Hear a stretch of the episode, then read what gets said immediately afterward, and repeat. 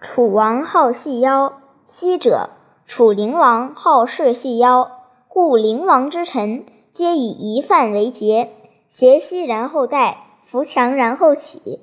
比昔年，朝有离黑之色。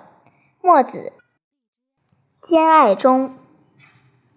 从前，周朝的楚灵王喜欢官吏有个细腰身，因此。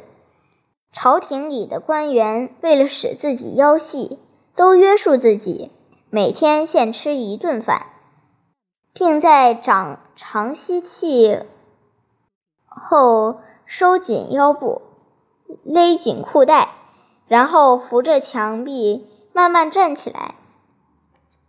等到一年以后，朝廷里的官员们都变得面黄肌瘦，弱不禁风。楚王好细腰，唐关宫中多饿死，在古代是很流传、流传很广的故事。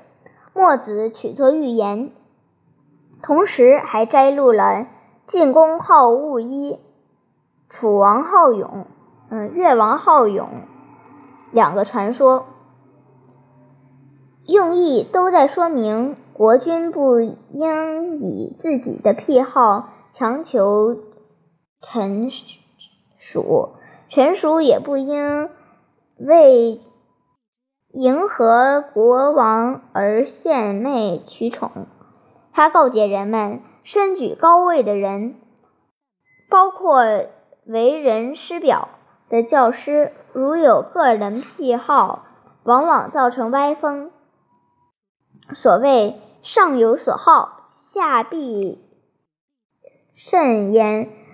若是不加防范，任其发展，就会出现出其不意想不到的后果。所以说，提倡什么，反对什么，必须谨慎考虑。